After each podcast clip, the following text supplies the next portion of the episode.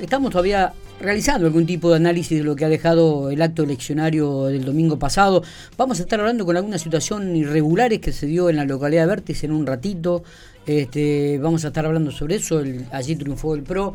Y, pero ahora vamos a dirigirnos a la localidad de Trenel, porque claro, en el mapa que comenzó a confeccionarse a medida que aparecían los votos en el sitio de Infopico, uno veía que toda una franja amarilla estaba sobre el lado izquierdo del mapa, sobre, sobre lo que sería el este. Digo, y de repente aparecía un puntito celeste, así, un cuadrito celeste, el departamento de Trenel, como el único ganador, ¿no? Un, peronista allí de, de, de, la localidad. Así que eh, en relación a este tema, digo, bueno, y teniendo en cuenta que el norte provincial fue prácticamente todo el PRO, lo ganó la oposición, este, vamos a hablar con el intendente de Trenel, Horacio Lorenzo, a quien le agradecemos mucho, y que fue uno de los ganadores de intendentes peronistas este último domingo. Horacio, buen día, ¿cómo estamos? Buen día, ¿cómo te va? Bien, bien, acá estamos trabajando un poco. Bueno, 10 mesas este, había en la localidad de Trenel.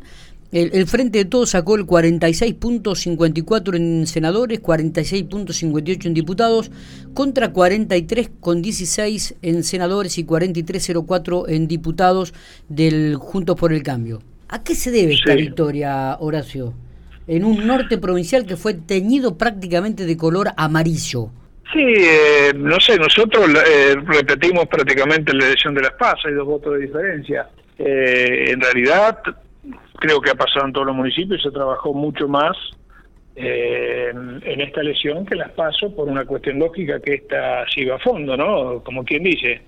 eh, no, no sé a qué se debe. Yo creo que puede ser, a lo mejor, eh, es una elección tan atípica, ¿viste? Se pueden hacer tantas lecturas que la situación del dinero que no alcanza, de la pandemia, tenés tantas cosas de la economía que no venía bien y lamentablemente no sé por X causa no ha, no ha, no ha repuntado, pero yo creo que es un poquito reflejo de también de, de la situación en cada localidad, ¿viste? Nosotros tenemos la suerte, a pesar de ser un pueblo, que tenemos una empresa fuerte como frigorífico, hay mucho, mucho trabajo, y acá no, la mujer por ahí tiene más problemas, el hombre, ¿viste? Tiene mucho más capacidad de, laburo y en la localidad para encontrar trabajo.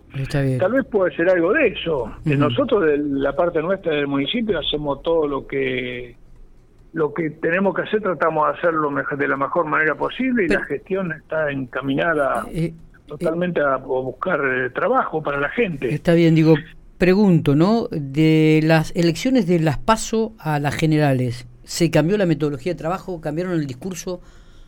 ¿Se caminó más a la calle?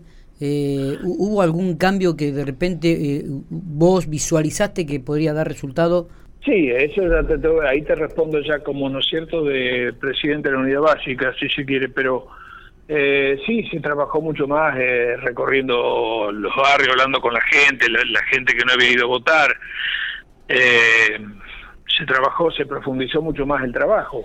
Eh, horas que digo, no, sí, sí. digo, ya no, que nosotros esperamos por ahí algún voto más a favor, porque es cierto, se trabajó mucho más, pero al final repetimos lo anterior. Digo, una, ahora ya se reflejó en los votos. Ya pasó la, la, reunión, digo, eh, en este cónclave que hubo allí peronista en Santa Rosa, este, ¿se puede saber qué es lo que se habló, lo que manifestó el gobernador a todos ustedes?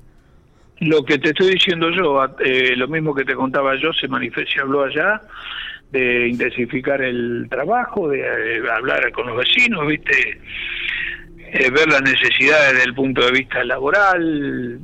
¿Y, hay, hay muchos problemas, sí. ¿Y ¿Y por qué crees que el resultado fue adverso este último domingo? ¿Qué análisis has hecho? ¿Has podido hablar con el gobernador? ¿Te ha llamado no, estos últimos días? desde esa reunión, después de las elecciones, todavía no pude hablar con nadie, pero el, análisis que yo hago personalmente, yo creo que las urnas se expresan, es la gente que dice y hay que escucharla. Uno puede tener pensamiento, decir, bueno, que la pandemia, que esto, que el otro, pero bueno, la realidad es la que manda. Y el electorado se, se, ha expresado de esa manera y bueno, yo creo que a ver, soy totalmente honesto yo cuando hablo, ¿no? Eh, la, cara nuestra no estaba en las boletas, pero sí estaba del partido y a nivel provincial. Por ahí nos salpica o no, no, se traspasa un poco lo que es el municipio porque son la gente por ahí está enojada o no te vota en esta porque porque son problemas nacionales y por ahí unos como que en la localidad vos absorbés, viste, un poco ese voto castigo, a lo mejor, si se le puede dar un nombre, o ese voto negativo. Pero ya te digo, lo que se habló allá es simplemente eso de, trabajar, de trabajar y tratar de, acompañar al vecino, o sea, acompañar al vecino, de comentar, a ver cuál es el problema que tiene. Y, de que... Eh, ¿Por qué en Las Paso mucha gente no fue a votar? Preguntarle a ver por qué no había ido. Y bueno, eh, Horacio, y, de que el norte no haya tenido una figura importante dentro de las listas, tanto diputados como senadores, ¿también este, sos partidario de que ha influido en, o influyó en el resultado en el norte?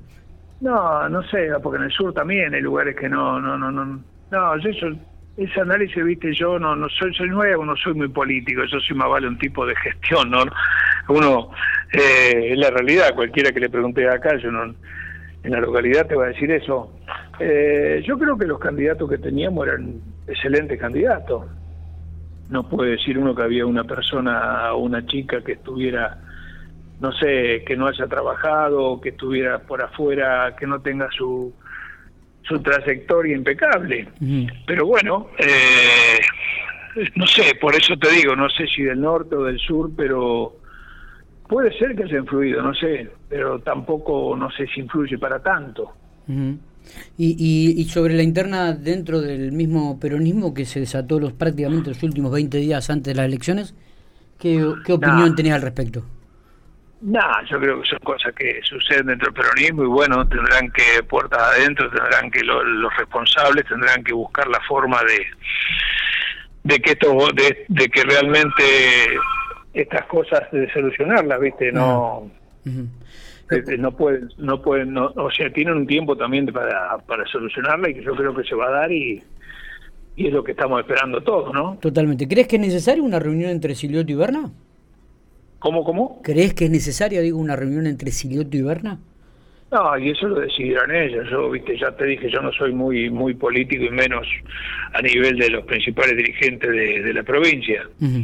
Eh, yo creo que la van a tener, no sé, llegado un momento, llegado un momento yo creo que tendrán que, juntarse, digo yo, no sé, como, viste, tratar de, hablar, no sé, el diálogo es siempre el, mejor, la mejor forma de manejarse, ¿no? Está, totalmente. Horacio, bueno, este, felicitarte y agradecerte estos minutos.